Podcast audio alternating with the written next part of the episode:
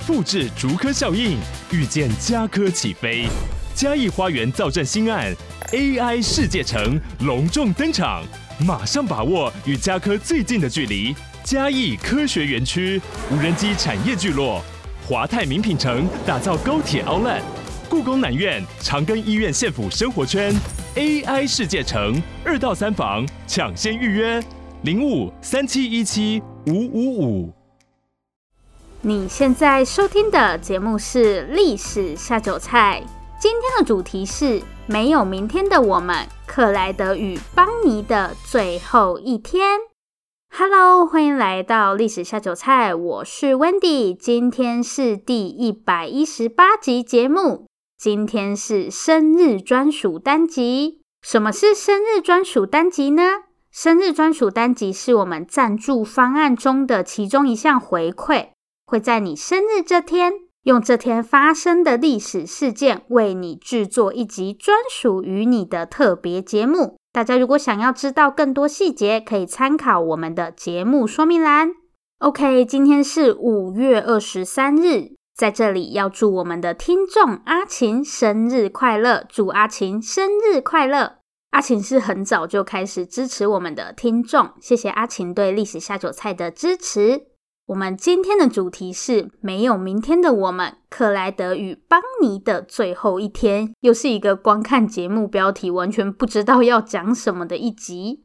好，没关系，不着急，且听我娓娓道来。克莱德与邦尼究竟是何许人也？他们的最后一天又发生了什么？我们就马上开始今天的节目。西元一九二九年十月二十四日，这一天从一大早开始，纽约证券交易所就弥漫着一股不寻常的气氛。平常总是西装笔挺的华尔街银行家，此刻也顾不上他们的衣服了。理查德·惠尼特是纽约证券交易所的副主席，在他身边的是摩根公司的代理负责人拉蒙特。以及大通国家银行的负责人威金，这两间公司就是后来的摩根大通。然后还有纽约城市国家银行的负责人米切尔，这间银行就是大家今天都很熟悉的花旗银行。这么多重要人物聚在一起要干嘛？因为他们碰上了一点小麻烦，好，严格来说是大麻烦。如果这些大人物什么也不做，几个小时后，等到股市开盘，就会有一堆人准备去睡公园。靠着这些银行家的支援，美国股市在当天并未如预期的那样走向崩盘。不过几天后，美国股市依然暴跌超过百分之十，这就是历史上著名的经济大恐慌。经济大恐慌究竟是怎么发生的？到现在都未有定论。不同的经济学派都有他们自己的看法，但反正我们也不是讨论经济学的节目，而且今天的重点也不是这个，所以我们就不管经济大恐慌到底是怎么发生的了。总之，美国股市就是垮了。接下来发生的事情，大家也不难想象：公司一间接一间的倒闭，到处都是没有工作的人。这些人眼神空洞，肚子也空空的，还有他们的口袋，口袋里唯一的东西是空气。时间来到西元一九三二年底，这个时候大家正逐渐摆脱经济大恐慌的阴影。美国联邦调查局的探员在密西根州发现一辆废弃的福特轿车，经过调查，这是一辆来自伊利诺州的赃车。探员把这辆赃车翻了个底朝天。透过车上遗留的物品，他们推测至少有一男一女搭过这辆车。在一堆乱七八糟的物品中，引起探员注意的是一个小药瓶。经过调查，探员来到一间位在德州的药局。药局向探员表示，这个药瓶属于一位住在附近的妇人。靠着药局提供的线索，联邦调查局的探员很快找到药瓶主人。奇怪的是，药品主人前来应门的时候，明显不太对劲。对于药品的去向，妇人支支吾吾，完全说不清楚。盘问之后，调查员得知那辆福特汽车在几个星期前来过这里。当时车上载着三个人：巴罗兄弟以及邦尼派克。巴罗兄弟是药品主人的侄子，出于某种原因，这三个人不能随便出现在医院，所以药品主人把药给了他们。巴罗还有邦尼派克这几个名字对联邦调查局探员来说是再熟悉不过了。他们是巴罗帮，一个恶名昭彰的强盗集团。巴罗兄弟中的弟弟克莱德以及他的女友邦尼是这个邪恶团体的核心。邦尼跟克莱德就是我们今天的故事主角。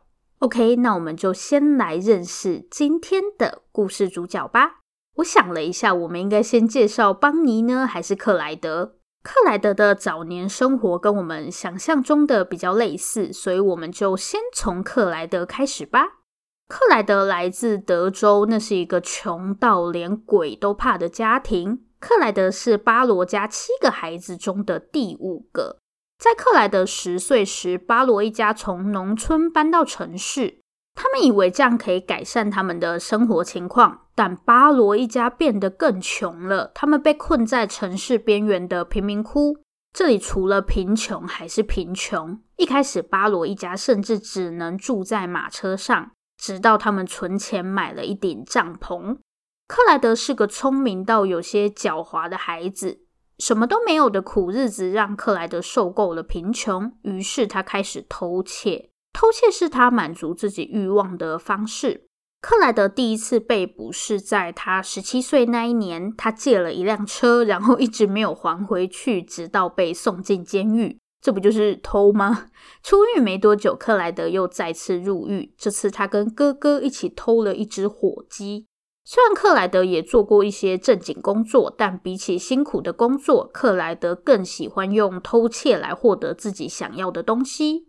克莱德与邦尼的首次相遇是在西元一九三零年，这一年克莱德二十一岁。因为偷窃及抢劫，克莱德已经多次进出监狱。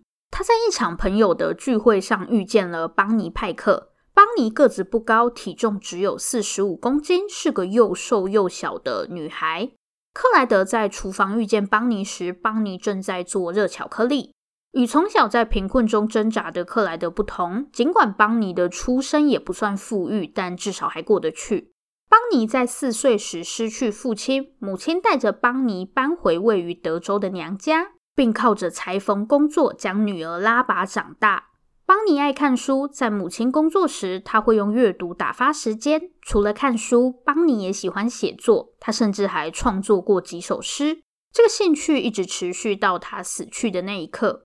邦尼的平静人生是在十六岁那一年开始不对劲的。这时的邦尼刚刚升上高中二年级，他遇到了一个名叫罗伊·桑顿的男孩。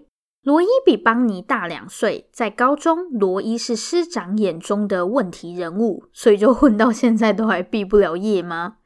我觉得邦尼可能没有什么看男人的眼光，在遇见罗伊后不久，邦尼随即坠入爱河，并在十六岁生日前六天辍学与罗伊结婚。就在邦尼以为他终于可以和心上人过着幸福快乐的日子时，罗伊因为抢劫被抓进了监牢。从这天起，邦尼的人生开始陷入永无止境的黑暗。为了糊口，他在一间餐厅担任女服务生。有空时，邦尼就写写诗。但命运之神似乎不打算眷顾邦尼。在美国股市崩盘后，邦尼成了失业大军的其中一员。唯一值得开心的事情是，邦尼的朋友在此刻向他伸出了援手。失业的邦尼住进了朋友家中，在这里，邦尼遇见了克莱德。克莱德跟罗伊有着极为相似的气质，不就因为他们都是坏蛋吗？邦尼很快被聪明的克莱德吸引。看吧，我就说这个邦尼真的没有看男人的眼光。在接下来的几个星期中，邦尼与克莱德度过了属于他们的浪漫时光。但不久后，邦尼的情人又再次被扔进了监狱。话说他怎么跟谁在一起，谁就去坐牢。好，反正克莱德就去坐牢了。不过呢，这两个人的故事现在才正要开始而已，我们就继续往下看吧。在认识邦尼后不久，因为偷车，克莱德又再次被关进监狱。二十一岁的克莱德被送到伊斯特姆监狱农场，虽然农场听起来好像很可爱，但伊斯特姆是个跟可爱完全沾不上边的地方，这里也没有任何可爱动物。伊斯特姆监狱农场对于囚犯们来说是不折不扣的地狱，囚犯们必须在这里辛苦的劳动，而且这里的工作不只是辛苦而已，还很危险。如果可以选择，绝对不会有人想被关进这个鬼地方。如果可以选择，不管哪个监狱都不会有人想去才对吧？尽管克莱德待过不少监狱，但没有哪一座让他这样恨之入骨。再也无法忍受的克莱德决定悄悄逃走。他把需要的物品写下来，再让前来探监的邦尼替自己送过来。事情就像克莱德计划的那样顺利，他成功逃了出去。但自由的时光很短暂，不久后克莱德又被抓了回来。这次，克莱德的监狱生活变得更加痛苦。他在监狱中被其他囚犯性侵，巨大的痛苦让克莱德完全变了一个人。不甘受辱的克莱德某天将性侵他的囚犯打了个半死。过去的克莱德虽然三不五时就偷东西，甚至是抢劫，但从来没有伤过人。之后的克莱德变得越来越凶残，为了逃避下田工作，克莱德甚至砍掉了自己的两根脚趾头。有没有我疯起来，连自己都砍？砍别人算什么？可怕的是，连自己都砍。好，两年后，克莱德终于获得假释。在克莱德走出伊斯特姆监狱农场时，过去的克莱德已经死了。如果说以前的克莱德是个坏男孩，那现在的他就是个彻头彻尾的罪犯。尽管克莱德变了很多，但他与邦尼的感情依旧。出狱后，他们天天腻在一起。克莱德一边与邦尼谈情说爱，一边开始计划他的可怕阴谋。克莱德痛恨伊斯特姆监狱农场，痛恨到什么程度呢？他巴不得亲手消灭这个地方。而且跟克莱德有同样想法的可不止他一人。克莱德跟他在伊斯特姆监狱农场的狱友开始了这个疯狂的计划。为了购买攻击伊斯特姆的武器，克莱德开始疯狂抢劫，路边的商店与加油站都是他的目标。某天，克莱德进入一间商店抢劫，商店老板不愿屈从克莱德，不停激烈地反抗。等克莱德回过神时，他已经杀死了商店老板。这是克莱德第一次杀人。在接下来的一段时间里，克莱德带着邦尼还有他的邪恶小伙伴们出没在德州、奥克拉荷马州还有密苏里州。他们到处抢劫，搞得附近人心惶惶。一天，克莱德跟他的邪恶小伙伴在一场乡村舞会上喝醉了。他们在附近的停车场大声喧哗，引来了两位员警的注意。面对上前盘查的员警，克莱德大概是做贼心虚，他开枪打死了其中一位警察。时间来到西元一九三二年底，美国联邦调查局的探员在密西根州发现了一辆赃车，对，就是故事开头那辆福特汽车。为了抢走这辆车，克莱德甚至将汽车主人残忍杀害。透过车上的药瓶，探员找到克莱德的阿姨。不久后，美国联邦调查局正式对克莱德一行人展开通缉，但要找到这伙人可不容易。几个月过去，警方依旧毫无收获。直到某天，一通电话打进了密苏里州的警局。打电话的民众向警方抱怨，附近最近搬来了一户奇怪的邻居，他们几乎不出门，但非常吵闹，总是在房子里吵到深夜。接获民众报案后，密苏里州的警方怀疑这栋房子可能住着偷渡客之类的人，所以警察就决定直接上门盘查。但警方才刚刚抵达这栋房子前，便有人朝着他们开枪。克莱德跟他的邪恶小伙伴一边开枪，一边跳上车子逃跑。尽管克莱德一行人顺利逃走，但因为事发突然，他们绝大部分的行李都还留在房子里。除了一大堆武器，警方在房子里找到了邦尼自己写的诗，还有几卷底片跟一台相机。因为这场枪战，密苏里州损失了两名员警。隔天，克莱德与他的邪恶小伙伴成了全美头条新闻。他们留在房子里的底片被洗了出来，登在各大报纸上。令人意想不到的是，克莱德一行人并未受到舆论指责。照片上的邦尼和克莱德拿着武器，抽着雪茄，站在车子旁边开怀大笑。不得不说，他们真的蛮会拍照的。照片里的邦尼穿着洋装，而克莱德则是穿着西装。说真的，他们一点也不像穷凶恶极的罪犯。如果不是他们手上拿着枪，他们看起来真的很像在拍什么杂志封面之类的。克莱德跟邦尼成了某种另类偶像，大家觉得他们年轻、好看，而且自由奔放。总之，克莱德与邦尼收获了一大批粉丝。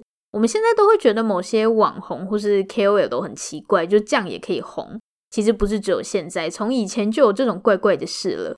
更夸张的是，自从克莱德一行人出名之后，逃亡变得更简单了，因为到哪里都会有人帮助他们，都会有热情粉丝帮他们逃跑，甚至开始流传一些把他们包装成罗宾汉的故事。比方说，他们抢银行是为了对抗邪恶的资本家，但事实是这伙人根本就没抢过银行，他们抢的都是一些小商店。这些商店主人跟大家一样，也都是辛苦讨生活的人。不然就是说，他们虽然会掳人勒赎，但并不会伤害人质，甚至会确保人质平安到家。反正就出现很多类似的故事，把克莱德跟邦尼包装成好像义贼那样。但事实证明，克莱德他们根本没有什么高尚的情操，他们就只是个罪犯而已，用偷拐抢骗来满足自己的欲望。渐渐的，报纸不再热衷那些毫无根据的故事，取而代之的是克莱德一行人如何对着无辜路人开枪，或是残忍的将警察杀害。大众终于认清了这伙人的真面目，他们不是罗宾汉，而是恐怖的杀人魔。当克莱德与他的邪恶小伙伴不再被视为偶像时，他们的逃亡生活开始陷入困境，因为大家不再帮助他们了。西元一九三三年，在一场激烈的枪战后，尽管克莱德与邦尼成功逃脱，但其余的邪恶小伙伴全都进了监牢，而且还是克莱德最痛恨的伊斯特姆监狱农场。失去小伙伴的克莱德与邦尼该何去何从？这对鸳鸯大盗的结局又会是什么？我们就马上进入最后一个部分吧。结果绕了一大圈，克莱德又回到伊斯特姆监狱农场了。不过这次他没有被抓，他是主动到这里来的。克莱德在想什么？不是都说这里是他最痛恨的地方吗？他干嘛又自投罗网？前面我们有说到，除了邦尼跟克莱德自己，其他邪恶小伙伴都被捕了，所以我们的克莱德就异想天开的要来劫囚。怎么说？克莱德也在伊斯特姆监狱农场待了整整两年，他对这里也算熟门熟路。于是克莱德便悄悄潜入伊斯特姆，并设法把武器交给其中一个邪恶小伙伴。伊斯特姆不是我们一般印象中的监狱，它没有高高的围墙。如果光用看的，这里更像是一座农场，没错，只是没有任何可爱动物。总之呢，趁大家都在认真工作的时候，克莱德没有花太多力气，就把武器给运了进去。克莱德的邪恶小伙伴们将手枪小心翼翼地藏在怀中，年轻的狱警没有察觉到事情不对劲，甚至还上前和其中一个邪恶小伙伴闲聊。直到邪恶小伙伴在狱警面前掏出手枪，他们才发现事情大条了。克莱德的邪恶小伙伴们在杀了一名狱警之后逃跑，前来接应他们的不是别人，邦尼举着枪一跛一跛的往前走，对着那些前来追捕他们的人开枪。几个月前，邦尼出了一场严重的车祸，他们没注意到路旁的警告标志，前方的桥梁正在维修。最后，邦尼和克莱德连人带车摔落峡谷。虽然他们很幸运地捡回一命，但邦尼的右腿严重烧伤，从屁股到脚踝的皮都不见了。在很长一段时间里，邦尼几乎不能走路，只能让克莱德抱着他。这场劫囚行动很成功，克莱德一行人又再次成为报纸头条。对此，克莱德相当得意，他觉得他终于成功报复伊斯特姆监狱农场。不过，克莱德与邦尼此举无疑让德州政府把脸都丢光了。德州政府再也无法忍受为所欲为的克莱德一行人。为了抓住克莱德与邦尼，德州政府决定派出他们的秘密武器——法兰克·哈默。五十岁的哈默是个身材高大的男人，过去曾是德州骑警队的队长。过去的德州纪警队是个充满争议的单位，虽然德州纪警队是执法单位没错，他们也解决过很多大案子，但这群人手段凶残，作为一个执法单位，他们根本不管法律，他们会对犯人严刑逼供，甚至滥用私刑，结果就是德州纪警队三不五时就会接到民众投诉，废除他们的呼声更是从来都没有停过。趁着经济大恐慌，德州政府以节省开支为由，打算正式废除德州纪警队。在纪警队效力将近三十年的哈默，也在这个时候提出退休。但令哈默万万没想到的是，在退休后不久，德州政府又再次找上自己。这次他要追捕的对象，就是刚刚让德州政府颜面扫地的克莱德与邦尼。有趣的题外话是，让哈默愿意重出江湖的附带条件是，德州政府要让哈默从克莱德他们的赃物中随意带走他有兴趣的东西。不过说真的，虽然克莱德跟邦尼常常在上新闻，但他们除了杀人，不然就是偷车或是抢一些小商店跟加油站。我是觉得他们应该没有什么钱啦，但为了一点点小钱就随便杀人，代表他们真的是不把人命当一回事。好随便，反正他们有不有钱是哈默要担心的事情。搞不好哈默看他们这么红，打算把他们的东西拿去卖也说不定。不知道大家会不会觉得很奇怪？克莱德跟邦尼这么高调，为什么警察就是抓不到他们？在哈默仔细研究克莱德他们出没的地点后，他得到了解答。哈默发现克莱德真的很狡猾，他们大多在各州的边境移动。因为警方不能跨州移动，只要好好利用这一点，逃跑几乎不成问题。在接下来的几个月里，克莱德发现这个讨人厌的前纪警总是跟在他们屁股后面，甩也甩不掉。而且在他们的罗宾汉形象崩塌后，逃亡变得越来越不容易。时间来到西元一九三四年，在复活节后的某天，邦尼在报纸上看到自己的名字，但这对他们来说也不是什么稀奇事，就是了。不过，这则报道显然不太寻常。报道提到，克莱德一行人在复活节当天杀了两名巡逻员警。邦尼记得那天他们确实杀死了两名警察，但重点是接下来的内容。有位目击证人指出，克莱德与邦尼不止杀死了警察，喝醉的邦尼还用脚狂踢其中一名员警的头，并嘲笑员警看起来就像一颗皮球。这则报道彻底惹怒了大家。克莱德与邦尼不再是自由奔放的象征，他们成了人人喊打的过街老鼠，真的是成也媒体，败也媒体。几天后，当被害员警的未婚妻穿着婚纱出现在葬礼上时，这幅景象又再次提醒大家，克莱德与邦尼究竟有多泯灭人性。西元一九三四年五月二十三日，也就是八十八年前的今天，今天是二零二二年五月二十三日。好，这天距离哈默开始追踪克莱德一行人已经超过三个月了。此时的哈默与克莱德正在路易斯安那州的一条偏僻道路上对峙。警方事先得到线报，当时克莱德与邦尼正打算走这条路去拜访朋友。发现自己遭到警方包围，克莱德把车停下，气氛非常紧张，周围一点声音都没有。克莱德与邦尼还在车上，突然，其中一位警官朝着克莱德的福特 V 八轿车开了一枪，而且这一枪还不偏不倚地打在克莱德的太阳穴上。这个枪法也太准了吧！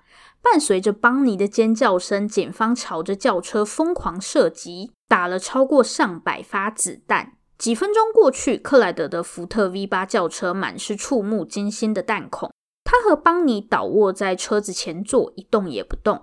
事后统计，克莱德的身上有大约十七个弹孔，而邦尼则有二十六个。随后，哈默拿走了车上所有的武器，作为他的报酬。结果，原来哈默的目标是武器哦。总之，这对曾经轰动全美的鸳鸯大盗，在西元一九三四年五月二十三日这天，为他们的故事画下了句点。以上就是今天的节目内容。